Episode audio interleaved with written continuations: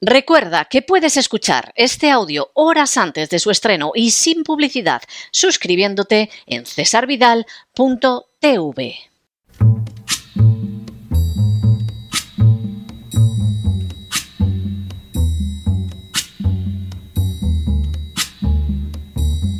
La voz con César Vidal, desde el exilio. When the night has come and the land is dark and the moon is the only light we'll see. No, I won't be afraid. Oh, I won't be afraid. Just as long as you stand, stand by me. Muy buenos días, muy buenas tardes, muy buenas noches y muy bienvenidos a esta nueva singladura de la voz. Soy César Vidal, hoy es el viernes 20 de octubre de 2023 y me dirijo a los hispanoparlantes de ambos hemisferios, a los situados a uno y otro lado del Atlántico y del Pacífico y como siempre lo hago desde el exilio.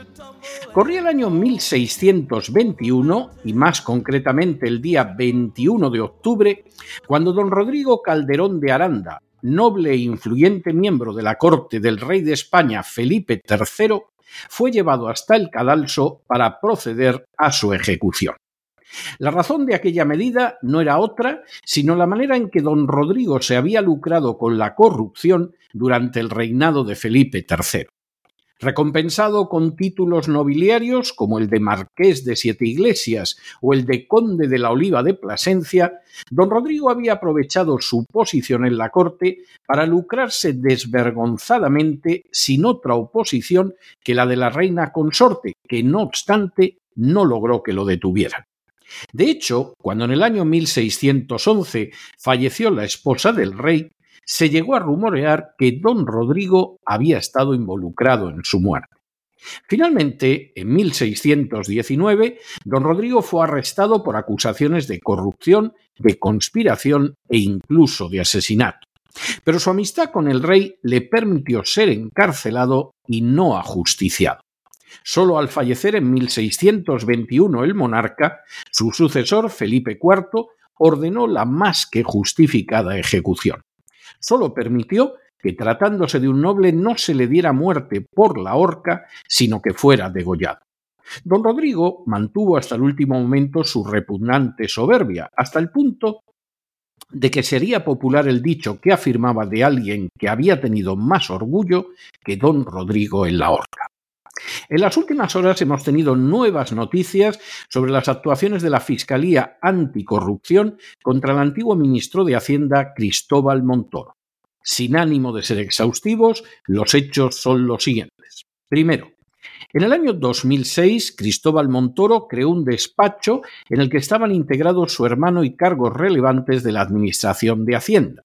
De manera explícita, Montoro declaró entonces que no iba a dedicarse al tráfico de influencias, aunque lo cierto es que entonces era miembro del Parlamento Europeo y no abandonó su escaño a pesar de presidir aquel despacho.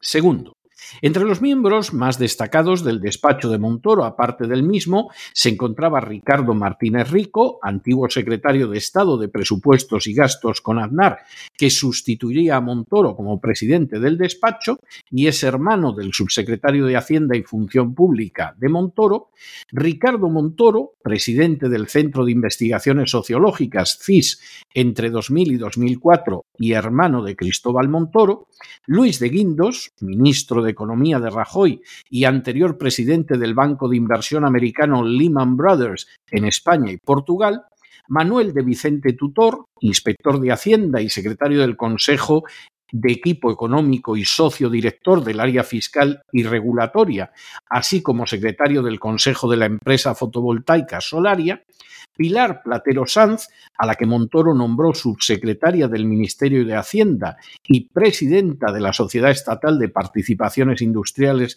SEPI, un holding adscrito a Hacienda del que dependen la mayoría de las empresas estatales y las participaciones en empresas cotizadas como RE, Enagas o Ebro, Miguel Crespo Rodríguez, que sería imputado por sus actuaciones en Bankia, José Manuel Fernández Norniella, que fue presidente del Consejo Superior de Cámaras de Comercio y secretario de Estado y de Hacienda y de Comercio, y que, por cierto, también fue condenado por el escándalo de las tarjetas Black, Salvador Ruiz Gallud, que fue director general de la Agencia Tributaria y director de Organización, Planificación y Relaciones Institucionales de Hacienda, Francisco de Asís Piedras Camacho, que durante la etapa de Aznar fue director del gabinete de Montoro y consejero de SEPI, CESCE y Paradores, entre otros cargos, José María Romero Vera, asesor de Cristóbal Montoro en el Parlamento Europeo entre 2004 y 2008,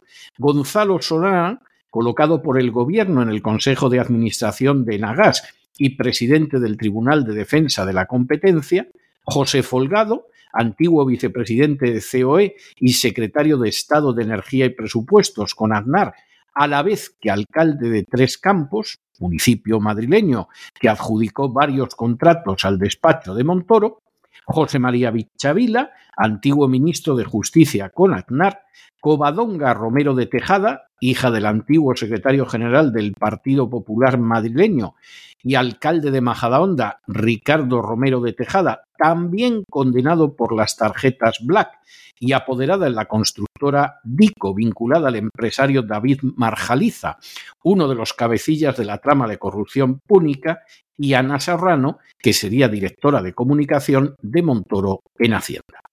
Tercero, durante los nueve años siguientes, el despacho de Montoro facturó 42 millones y medio de euros, es decir, más de 7 mil millones de pesetas, siendo su mejor ejercicio justo el del año 2012, el siguiente a la llegada al poder del Partido Popular. Cuarto, ante la inminente llegada del Partido Popular al poder con Mariano Rajoy, como publicó en su día el diario ABC, Montoro y otros miembros de su despacho celebraron comidas con empresarios en las que se les comunicaba que sería el próximo ministro de Hacienda, a la vez que se les repartían tarjetas de su despacho. Los rumores intensos y continuados de corrupción en relación con el despacho de Montoro se repitieron una y otra vez mientras fue ministro de Hacienda, destacando, por ejemplo, la ocasión en que presentó un proyecto de regulación que favorecía una empresa energética y que era una copia exacta de lo que su despacho había elaborado para esa misma empresa a la que tenía como cliente. Sexto, desde hace años, la Fiscalía Anticorrupción ha investigado la presunta corrupción del despacho creado por Montoro. Actualmente, esa investigación por corrupción está protagonizada por la fiscal Carmen García Cerda del Juzgado de Instrucción número 2 en Cataluña. Séptimo. Las actuaciones de la fiscal Carmen García Cerdá han sido obstaculizadas por el fiscal jefe Alejandro Luzón, que ha impedido que realizara una serie de diligencias indispensables para la investigación. Esa negativa, más que discutible del fiscal jefe, ha llevado a la fiscal Carmen García Cerdá a convocar a la veintena de funcionarios del órgano que lucha contra la corrupción para resolver el asunto. Octavo. Las diligencias que está bloqueando el fiscal jefe se encuentran relacionadas con Montoro y la investigación se haya dirigida hacia un grupo de personas con capacidad de presionar al gobierno y que presuntamente trataban de influir en sus decisiones legislativas. Esas personas supuestamente contrataban los servicios del despacho de Montoro para asesorarse y terminar consiguiendo decisiones favorables del gobierno nacional. Noveno. En otras palabras, presuntamente, cuando algún grupo de presión deseaba un cambio legislativo que le resultara beneficioso, lo único que tenía que hacer era contratar al despacho fundado por Montoro para conseguirlo. Décimo. En este caso concreto, la investigación se abrió hace más de cinco años, en 2018, en el juzgado de instrucción número 2 de Tarragona en relación con la existencia de una trama u organización cuya finalidad era intervenir e influir decisivamente en reformas legislativas favorables para las empresas gasísticas englobadas en la Asociación de Fabricantes de Gases Industriales y Medicinales, AGIM. un décimo. Para lograrlo, según las tesis de la investigación, contrataron los servicios de la mercantil Equipo Económico, antes Montoro Asociados, y actualmente desde el año 2016 Global Afteli una sociedad que, según una resolución de la audiencia de Tarragona sobre el caso, tendría unos miembros que vendrían desempeñando cargos al más alto nivel del gobierno, administración central y autonómicas, creando una red de influencia sobre altos cargos y funcionarios del Ministerio de Hacienda para la obtención de beneficios fiscales a favor de dichas sociedades gasísticas mediante modificaciones legislativas que comportaban rebaja del impuesto eléctrico para dichas empresas. Duodécimo. La Fiscalía interpretaba que las cantidades obtenidas por dichos servicios, por su cuantía y vacío valor jurídicos, son las comisiones encubiertas para la consecución de las reformas legislativas pretendidas. Décimo tercero. La investigación, abierta en julio de 2018, tuvo su origen en un hallazgo casual de unos correos electrónicos en el curso de otra investigación sobre delitos de ordenación del territorio que había llevado al registro de la instalación de Meser Ibérica de Gases SA en la localidad de Vilaseca y Morel. A lo anterior se añadió además una denuncia anónima que activó las investigaciones. Décimo cuarto. Los delitos que el juez de Tarragona planteó como posibles para justificar el control de comunicaciones de varios investigados incluían cohecho, fraude contra la administración pública, prevaricación, tráfico de influencias, negociaciones prohibidas, malversación, delitos contra la hacienda pública, blanqueo de capitales, corrupción en los negocios, falsedad en documento, delitos contra la libre competencia y pertenencia a organización criminal. Décimo quinto. De manera inquietante, en enero del año pasado, la audiencia revocó el control de las comunicaciones encargadas a los mozos de escuadra y a la Guardia Civil y lo hizo de manera totalmente sorprendente a solicitud de la Fiscalía. Décimo sexto. Resulta obligado recordar también que ya en 2017 la Fiscalía se querelló por prevaricación contra el despacho jurídico que fundó Montoro en 2006 y contra el antiguo presidente del Consejo Superior de la Cámara de Comercio, Manuel Teruel.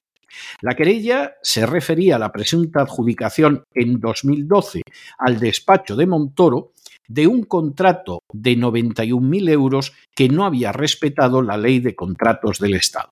Décimo séptimo. La causa se centraba en la contratación del despacho supuestamente irregular por parte de las cámaras de comercio tras la llegada del Partido Popular al gobierno. Décimo octavo.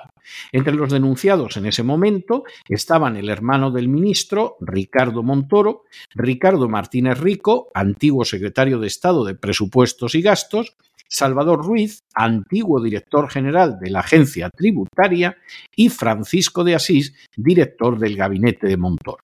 Décimo noveno. La querella estuvo durante más de dos años en el juzgado de instrucción número 22 de Madrid hasta el año 2019 en que fue archivada. Vigésimo. En la actualidad, la justicia ha vuelto a investigar a Montoro y su despacho con un claro enfrentamiento entre la fiscal García Cerdá y el jefe de anticorrupción. De hecho, la fiscal apeló al artículo 27 del Estatuto Fiscal, al que se recurre cuando un fiscal cree que ha recibido una orden o instrucción que considere contraria a las leyes o que por cualquier otro motivo estime improcedente. En este caso, se trataría de la orden de no seguir investigando los indicios delictivos que afectan a Montoro y vigésimo primero, por esta circunstancia, la Junta de Fiscales del órgano se reunió el pasado 16 de septiembre para resolver quién tenía razón, y una mayoría de 19 votos contra 5 se opuso a seguir investigando a Montoro. La gestión de Cristóbal Montoro como ministro de Hacienda constituye uno de los mayores desastres morales y económicos de la historia contemporánea de España. Nada más llegar al poder, subió o creó 51 impuestos nuevos, lo que tuvo como resultado directo la destrucción de millares de empresas y el desempleo de unos 2 millones de españoles. En paralelo, Montoro fue articulando medidas como la de otorgar bonus a los empleados de la agencia tributaria encargados de inspecciones, como la de declarar exenta de prescripción la pena por tener bienes sin declarar en el extranjero, como la de conceder una amnistía fiscal vergonzosa a los grandes magnates de los negocios y las finanzas así como a políticos de todo partido, como la de negarse a revelar los que estaban incluidos en la lista Falciani de defraudadores que habían llevado su dinero a Suiza, o como la de realizar inspecciones masivas sin respetar en absoluto el principio de irretroactividad de las leyes y además con interpretaciones nuevas de la legislación totalmente contrarias a la jurisprudencia anterior. En el año 2018, un conjunto de más de 30 catedráticos de Hacienda publicaron un documento denunciando los intolerables abusos perpetrados por la agencia tributaria a las órdenes de Montoro. El documento, conocido como la Declaración de Granada, fue el ataque más demoledor contra el funcionamiento de la hacienda pública que se recuerda a lo largo de toda la historia de España. La declaración de Granada dejaba de manifiesto que con Montoro en España no existía una hacienda pública normal sin un organismo de saqueo y latrocinio sufrido por el ciudadano en el que al contribuyente se le priva de todos sus derechos, no pocas veces quebrantando la ley e incluso violando la Constitución. Por si fuera poco, bajo Montoro, principios elementales del Estado de Derecho comenzaron a ser conculcados día a día. Ni la igualdad ante la ley, ni el derecho a no autoincumparse, ni la presunción de inocencia, ni otros principios legales esenciales serían respetados desde entonces, y las consecuencias han sido fatales. Para colmo, semejante violación de la legalidad, de la justicia y del sentido común no sirvió de nada, porque la deuda con Montoro llegó a ser más del doble de la que sufría España en la época del nefasto Rodríguez Zapatero. Lo que quedó innegablemente claro durante su gestión como ministro de Hacienda era una operación de expolio de los contribuyentes que no servía en absoluto al bien común, sino que sobre todo pretendía robar a manos llenas, muchas veces de forma ilegal, a las clases medias para satisfacer a las oligarquías y castas privilegiadas. Como si todo lo anterior hubiera sido poco, el golpe de Estado de Cataluña fue además financiado directamente por el Ministerio de Hacienda, tal y como el mismo Montoro reconoció ante el Tribunal Supremo, sin que de manera prodigiosa e inexplicable de semejante testimonio se dedujera causa contra él. Todo en la gestión de Montoro fue un desastre dañino y maligno que causó daño a millones de ciudadanos. Pero ahora la investigación de una fiscal apunta a que hubo mucho, muchísimo más. Si la presunción de la fiscal se confirma, si finalmente la dejan investigar, algo que le está impidiendo la propia Fiscalía Anticorrupción, nos encontraríamos con que Montoro presuntamente habría creado un enorme tejido de corrupción que conectaba de manera directa a lobbies poderosísimos con el gobierno. Esos lobbies solo tenían que contratar los servicios del despacho fundado por Montoro para que acto seguido se introdujeran cambios legislativos, se activaran las subvenciones se agilizaran las compras y las ventas que les convenían y se firmaran los ansiados contratos con el poder. Bastaba con contratar al despacho de Montoro para conseguir unos beneficios multimillonarios a través de la inmensa corrupción que caracterizaba a la acción del Gobierno y del Parlamento. Lo que esto haya significado para la nación, para sus ciudadanos, para el porvenir de España, no le habría importado una higa a Montoro, porque tanto su despacho como sus clientes habrían podido saquear a manos llenas la riqueza nacional gracias a los puestos estratégicos en el gobierno, la administración y la empresa. Sería de esperar que esta trama descubierta, además al azar, fuera objeto de un especial interés por parte de la Fiscalía Anticorrupción, porque nos habríamos encontrado con el mayor caso de corrupción de la historia de España que llegaría hasta el propio Gobierno nacional. Desgraciadamente ha sucedido lo contrario. Los números 1 y 2 de la Fiscalía Anticorrupción y la mayoría de sus fiscales han decidido que no se realicen las actuaciones que podrían colocar a Montoro y su despacho ante una situación de procesamiento. Es decir, el Ministerio Público no ha actuado como es su obligación a favor del pueblo y pretendiendo que se haga justicia, sino que ha evitado de manera directa que se siga investigando a presuntos corruptos de altos vuelos. Es, por lo tanto, más que posible que Montoro escape de rendir cuentas a la justicia, como ha sucedido con Jordi Puyol o con Griñán o con otros condenados por casos de corrupción como el de los seres. De ser así, solo quedaría confirmado que en España la Administración de Justicia no es ciega, sino muda, sorda, manca y paralítica cuando tiene que dirigirse contra la gran corrupción de las oligarquías y de sus socios políticos. Sería una inmensa e indescriptible desgracia si se tiene en cuenta que Montoro, en apariencia, reúne muchas más razones para acabar en el cadalso que el famoso don Rodrigo. Pero no se dejen llevar por el desánimo la frustración. Y es que a pesar de que los poderosos muchas veces parecen gigantes, es solo porque se les contempla de rodillas y ya va siendo hora de ponerse en pie. Mientras tanto, en el tiempo que han necesitado ustedes para escuchar este editorial, la deuda pública española ha aumentado en más de 7 millones de euros y todo eso gracias a contratos como los que conseguía el despacho del ministro Montoro en la sede del propio gobierno. Muy buenos días, muy buenas tardes, muy buenas noches. Les ha hablado César Vidal desde el exilio. Que Dios los bendiga.